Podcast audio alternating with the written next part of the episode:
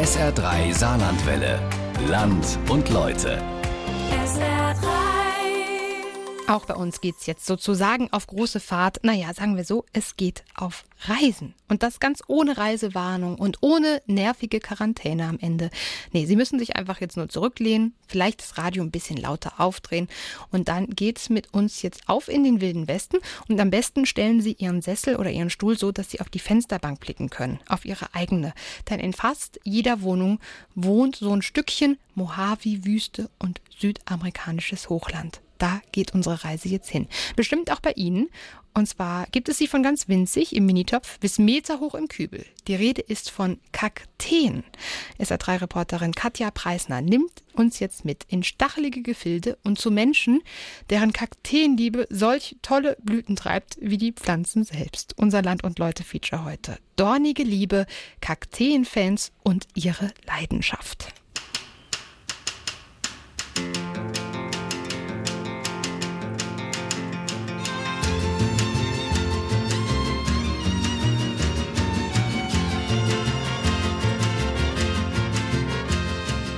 Das war schon mehr oder weniger als kleiner Bub. Da habe ich Spaß an den Exode gehabt. Herbert Kaspari steht im kleinen Gewächshaus der Staudengärtnerei in Schwarzenholz, die er vor über 50 Jahren gegründet hat. Wegen der Corona-Gefahr trägt er Mundschutz, deshalb ist er schlechter zu verstehen als normalerweise. Ich weiß, da war bei uns ein Blumengeschäft, die hatte so Punze, wissen das sind die Ohrenkaktusse mit den Ohren. Und die hätte ich so gern gehabt. Und das war damals teuer, ich glaube 300 Franken hat so ein Ding gekostet. An meinem Geburtstag morgens steht am Nachttisch der Ohrenkaktus, wo meine Mutter mir geschenkt hat. Mir hatte ja nicht viel Geld damals. Aber 300 Franken war auch viel Geld für die. Ich weiß es mir genau, was das Brot damals gekostet hat. Ich weiß nur noch gut, wir mussten ja damals noch ein Visum haben, wenn wir rüber ins, ins Reich gefahren sind. Das Visum hat 1100 Franken gekostet. Das war also schon, bevor man überhaupt mal fort war, hat man schon 1000 Franken weg gehabt. Die Liebe von damals hat überlebt. An der Stirnseite des Gewächshauses, vielleicht zweieinhalb Meter lang, ein langes Brett mit einer üppigen Kakteenlandschaft in Lavasteinchen. Manche Kakteen rund und knubbelig, andere hoch und schmal. Von zart grau bis kräftig grün und einige mit bunten Blüten. In diese Ecke kommt keine Kundschaft. Mit dem Geschäft hat das nichts zu tun. Das hier ist private Leidenschaft. Gucken Sie hier, sehen Sie mal das Ding an, gucken Sie den Bursche hier an, wie so Greisenhaupt. Ein Kaktus wie ein Puschelmikrofon, wie in weiße Watte gewickelt. Ja, das ist bei der Pflanze Verdunstungsschutz. Wenn die in so Trockengebiete sind, da verdunsten ja nicht so viel Wasser, wenn das Gewebe hier rundherum ist gell, und der Wind geht. Das sind also nur Schutzmaßnahmen. Weniger Schönheit. Das sind alles Zwecksachen.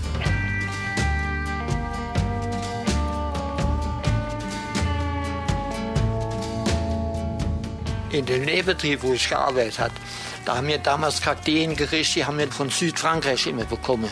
Und da war auch welche dran, da war Same dran. Und da habe ich die Samen geerntet, habe gesät und da hatte ich da auf dem Hängebrett so Eck, da hat er so kleine Kakteen. Und da hat mein Lehrchef, hat, wenn er einer verkauft hat, dann was ging das so gut für Blumenschale. Und da hat er mir das Geld davon gegeben. Sein Leben lang hat Herbert Kaspari nach Kakteen Ausschau gehalten, wo immer er gerade war. Wenn sie mal die Gelegenheit hätte im Palmegarten in Frankfurt, die haben ein wunderschönes Kakteenhaus. Das sind dann solche Kugeln sind das schon. Und die Säulen, das sind dann solche Säulen. Und diese Kugeln und Säulen im Frankfurter Palmengarten könnten Geschichten erzählen. Eine davon verrät Roland Rudolph am Telefon. Er ist der zuständige Gärtnermeister im Bereich trockene Tropen und arbeitet seit über 40 Jahren im Palmengarten. Also wir haben große Echinocactus grosoni, die heißen auch Gelbkugelkaktus oder Schwiegermuttersitz. Da haben wir jetzt Exemplare, die sind 280 Jahre alt und die sind aus Mexiko importiert worden. Die waren mal in Berlin auf einer Weltausstellung ich glaube in den 30er Jahren. Und die sind im Krieg, so hat es mir zumindest mein Vorgänger gesagt, in einem Bunker im Rhein-Main-Gebiet ausgelagert worden, damit denen nichts passiert.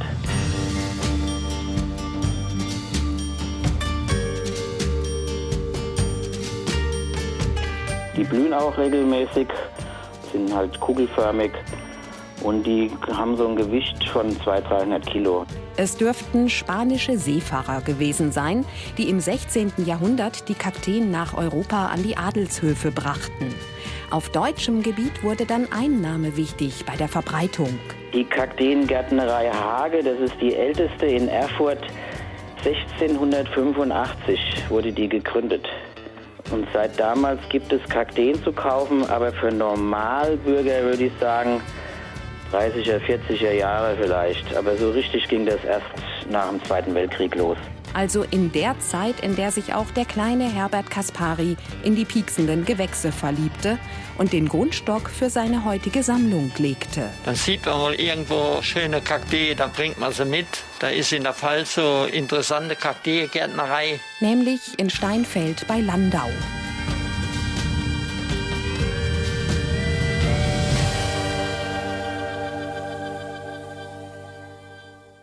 Wir haben hier in der Spitze fünf Meter im Gewächshaus und manche Kakteen sind einfach zu groß, die wachsen uns über den Kopf hinaus. Und dann müssen wir die auch abschneiden und machen dann Kopfstecklinge, die werden rückbewurzelt und der untere Teil treibt dann wieder aus bei den Säulenkakteen. Kim Beisel steht in einem Gewächshaus Marke XXL.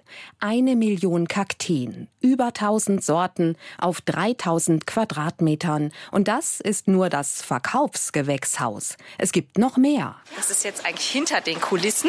Das versteckte Gewächshaus, wo die Aloen heranreifen, die Sämlinge gezogen werden, die Kinderstube ist. So sieht es aus. Die ganz kleinen Bobbelchen kann man kaum unterscheiden von den Kieselsteinen, die hier mit drauf liegen. Aber tatsächlich, das sind Kakteen, die mal in 100 Jahren ganz groß sind. Man kennt diese großen Schwiegermuttersitze zum Beispiel. Ne? Gibt es auch bei uns. Also die gehen frühestens bei uns im vierten Jahr überhaupt erst in den Verkauf. Das ist eine sehr langwierige Geschichte mit den Kakteen, weil es einfach langsam wachsende Wüstenpflanzen sind. Und man braucht viel Geduld.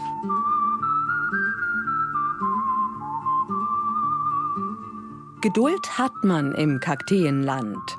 So heißt die Spezialgärtnerei, die Kim Beisels Vater 1980 eröffnet hat. Drinnen Kakteen, wohin man blickt. Draußen Wald, Weite und blauer Himmel. Ein Stück Arizona in der Pfalz.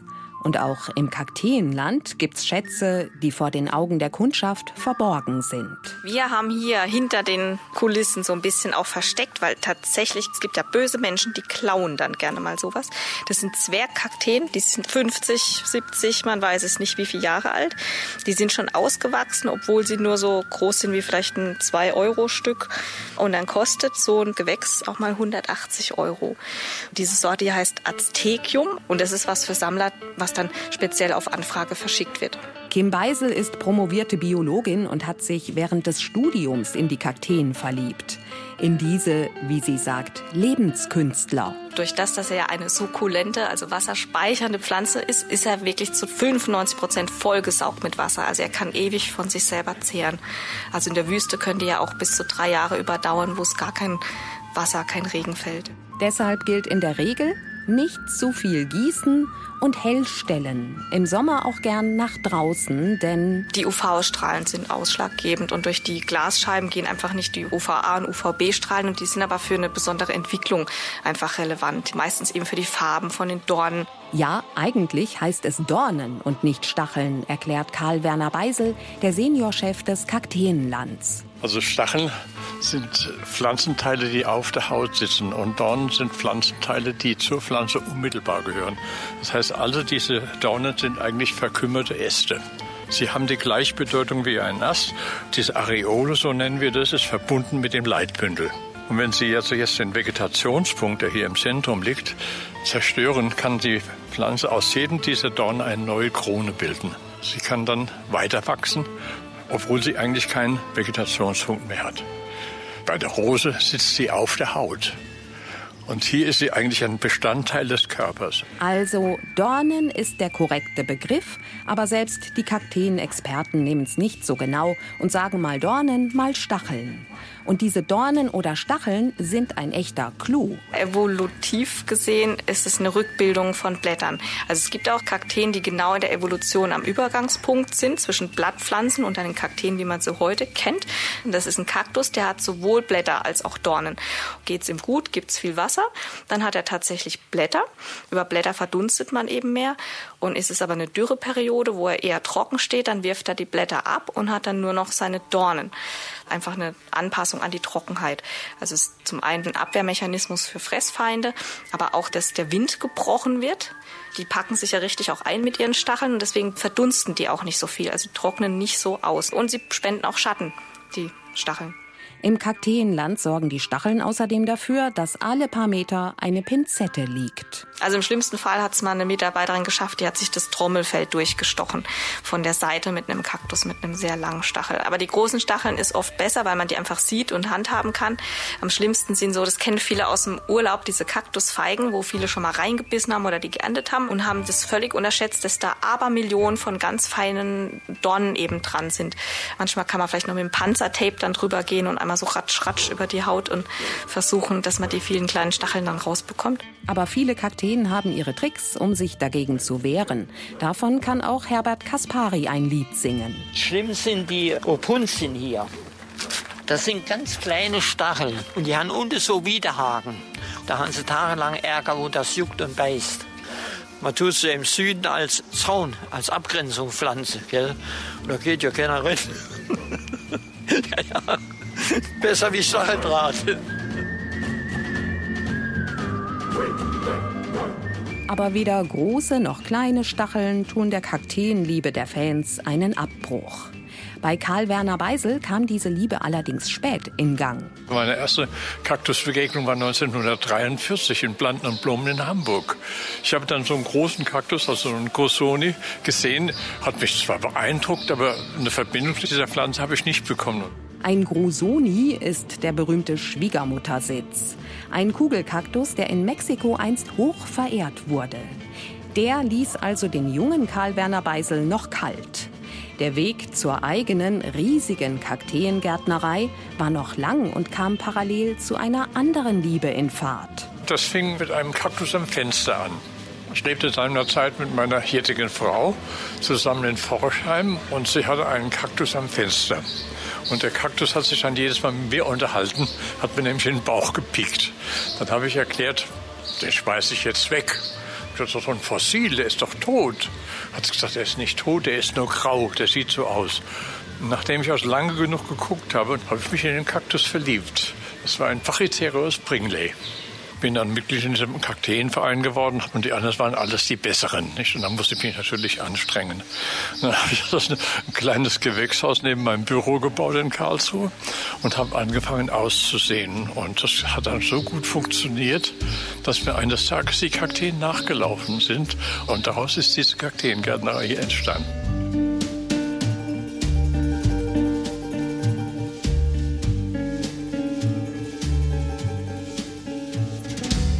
Eigentlich ist Karl Werner Beisel gelernter Lebensmittelkaufmann. Mitte der 60er gründete er seine erste Firma, auch große Hotels besaß er schon und Ende der 70er, da war er selbst Ende 40, gründete er das Kakteenland. Aber nur in der Pfalz sitzen, Kakteen ziehen und verkaufen war seine Sache nicht. Auf Gran Canaria hat Karl Werner Beisel noch einen Kakteengarten mit großen Mutterpflanzen und in Mexiko schrieb er Kakteengeschichte. Wir sind an der Pazifikküste entlang gefahren, wollten eigentlich in Acapulco aber irgendwo unterwegs hat dann die Straße aufgehört, dann mussten wir wieder zurück. Und unterwegs habe ich dann gesagt, Leute, wir sind nach Mexiko gefahren, um Kakteen zu betrachten.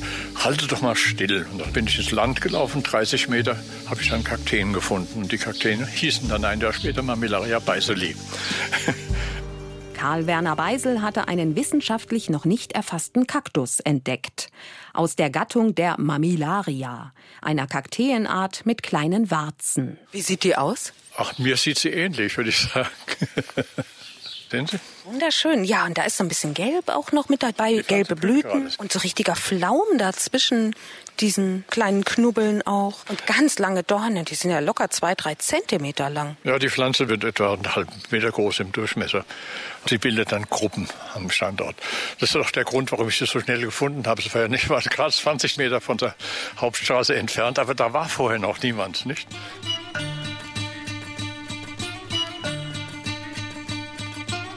Ein Kaktus, der den eigenen Namen trägt. Man könnte sich als Kakteengärtner danach zurücklehnen. Aber Karl Werner Beisel hatte schon das nächste Projekt in Arbeit. Jemand hatte ihm einen Säulenkaktus geschenkt, und zwar gedreht wie eine Schraube. Karl Werner Beisel machte sich daran, Nachwuchs zu ziehen. Sie blühen ja nur einmal im Jahr. Und dann muss man das Glück haben, dass man gerade zu diesem Zeitpunkt eine andere Pflanze hat, um die Bestäubung vorzunehmen. Es gab viele, viele Jahre, wo dieser Versuch nicht möglich war. Und irgendwann ist es dann doch gelungen, nach 30 Jahren.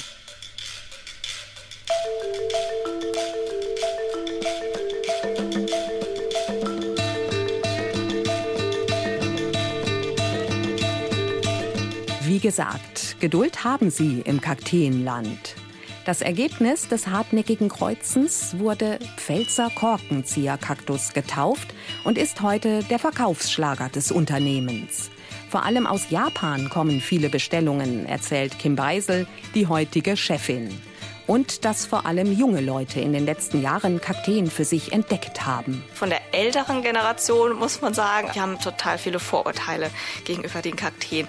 Also von wegen mit den Stacheln, ja, das bleibt ja nur an der Gardine hängen und da stupfe ich mir ständig in den Bauch, wenn ich aus dem Fenster rausgucken will und meine Katze sticht sich das Auge aus und auch so die Vorurteile, man darf Kakteen nicht verschenken, weil das halt Aberglaube mäßig irgendwie schlecht wäre so mit den Dornen. Aber tatsächlich ist es in China so, dass die als Glückspflanzen gelten. Gerade der klassische Schwiegermuttersitz wird da als Symbol des Glückes verschenkt. Wahrscheinlich auch deswegen ist auch der Markt ziemlich abgegrast mit den Kakteen. Man kann sich das gar nicht vorstellen. Also hier in Europa ist es ganz schwierig, noch genug Nachschub zu produzieren überhaupt, weil das dauert ja recht lange. Und tatsächlich hat Asien und auch wieder USA, wo die eigentlich ursprünglich herkommen, gemerkt, ja, tolle Pflanze und schwuppdiwupp den Markt leer gekauft. Also ich habe viele Lieferanten so aus den südlichen Ländern, Italien vorwiegend und Spanien, die wirklich uns seit Jahrzehnten beliefert haben und jetzt plötzlich seit drei Jahren sagen, nö, wir sind ausverkauft, wir haben nichts mehr, das ging alles schon nach China. Also ist auch Kim Beisel, wie früher ihr Vater, zur Reisenden in Sachen Kakteen geworden. Auf der Suche nach unbekannten Kleingärtnereien, die noch nicht leer gekauft sind. Und im Kakteenland in Steinfeld wird wieder mehr selbst gezogen. Auch im Palmengarten in Frankfurt werden fleißig Babykakteen großgezogen, aber aus anderen Gründen, erzählt Gärtnermeister Roland Rudolph am Telefon. Mittlerweile müssen und wollen wir uns auch an Naturschutzgesetze und Artenschutzrichtlinien halten. Es werden keine Sachen mehr importiert aus der freien Natur, sondern wir tauschen mit anderen botanischen Gärten Saatgut, manchmal auch Jungpflanzen. Die Zeiten sind andere geworden, seit Roland Rudolph in den 90ern im Bereich trockene Tropen einstieg. Wir waren sehr viel Mitarbeiter, es waren auch sehr viel Außenstehende noch dabei, manchmal aus Kakteenvereinen. Und es wurde einfach noch viel, viel mehr Handarbeit geleistet, was wir heute in dem Maße nicht mehr machen können, aber auch nicht mehr machen wollen. Weil wir auch mehr darauf achten, dass es uns gut geht und wir nicht irgendwann mit Rückenschmerzen nicht mehr weiterkommen. Wir haben alle möglichen Geräte angeschafft. Sackhahn gab es schon damals, aber wir haben noch Spezialsackhahn angeschafft wir transportieren die Sachen mit Hubwagen, mit Gabelstapler, mit Radlader. Die Mitarbeiter, Mitarbeiterinnen im Team, die sind alle in irgendeine Maschine eingewiesen. Was damals immer mit Muskeln gemacht wurde, wird heute dann halt auch ein bisschen mehr mit Köpfchen gemacht.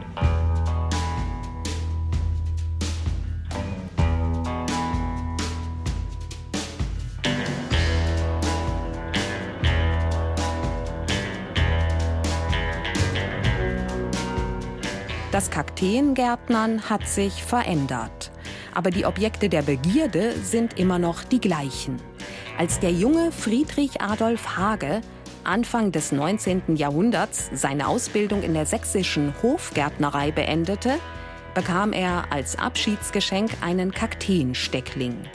Nicht irgendeinen, sondern einen der legendären Königin der Nacht. Der wurde zum Grundstock seiner eigenen Kakteengärtnerei, die unter anderem von Goethe und Humboldt besucht wurde. Und ein riesiges Exemplar dieser Art steht auch im Kakteenland in Steinfeld, in der Gärtnerei von Kim Beisel. Hier auf der linken Seite sehen wir die Königin der Nacht ist ein ganz hässlicher Kaktus, so ein Schlangenkaktus, der rankt wie wild und blüht, aber eben nur nachts, wie der Name sagt. Muss auch ein bestimmtes Alter schon haben, also vielleicht so zehn Jahre sollte die Pflanze schon haben. Man muss sie kühl überwintern. Ja, und dann kann man sich so ab Mitternacht drauf gefasst machen, wenn man eine Knospe hat, dass sie vielleicht aufgeht. Also es gibt ganz große, spektakuläre Blüten, wenn die sich dann so gegen Mitternacht öffnen. Die haben einen ganz betörenden Duft, werden in der Natur wahrscheinlich von Fledermausen bestäubt. Und weil die ja nachts nicht mit Farben oder so locken können, deswegen ist es auch eine weiße Blüte, deswegen muss sie sehr duften. Aber so gegen Morgen gehen sie dann auch schon wieder zu, ich sag mal so 5, 6 Uhr schließen sich dann die Blüten und sie blühen auch nur eine Nacht, weil es kostet diesen Kaktus enorm viel Kraft, weil das so eine Riesenblüte ist, die überhaupt zu öffnen und das schafft die dann nur eine Nacht. Ganz hässlicher Kaktus, aber wunderschöne Blüte. Ist ganz oft so bei den Kakteen. Die schöneren Kakteen, wie so ein goldener Schwiegermuttersitz, der hat sehr unscheinbare Blüten. Umso schöner die Blüte, umso hässlicher der Kaktus. Wenn sie blühen, macht es natürlich auch Spaß. Sollte man den Stachelpitte gar nicht zutrauen, dass sie so schöne Blüten haben. Ich denke, als die ersten Entdecker, die wo dann nach Südamerika gekommen sind, wie die, die die Sache gesehen haben, auch die Großen, da waren wir ja schon begeistert wahrscheinlich. Gut möglich. Und hunderte Jahre später sind immer noch Menschen wie Herbert Kaspari im Bann der Kakteen. Weil sie so fremdartig sind. Sie sind mit hier nichts zu vergleichen. Das wird wohl sein. Und wen's gepackt hat, siehe Karl Werner Beisel, den lässt es nicht mehr los. Was Sie dort sehen, das ist also ein neues Mutterpflanzendepot. Also ich beginne jetzt wieder mit 88 Jahren Kakteen nicht zu züchten, aber zu kultivieren. Also wieder Samen zu ziehen und wieder auszusehen.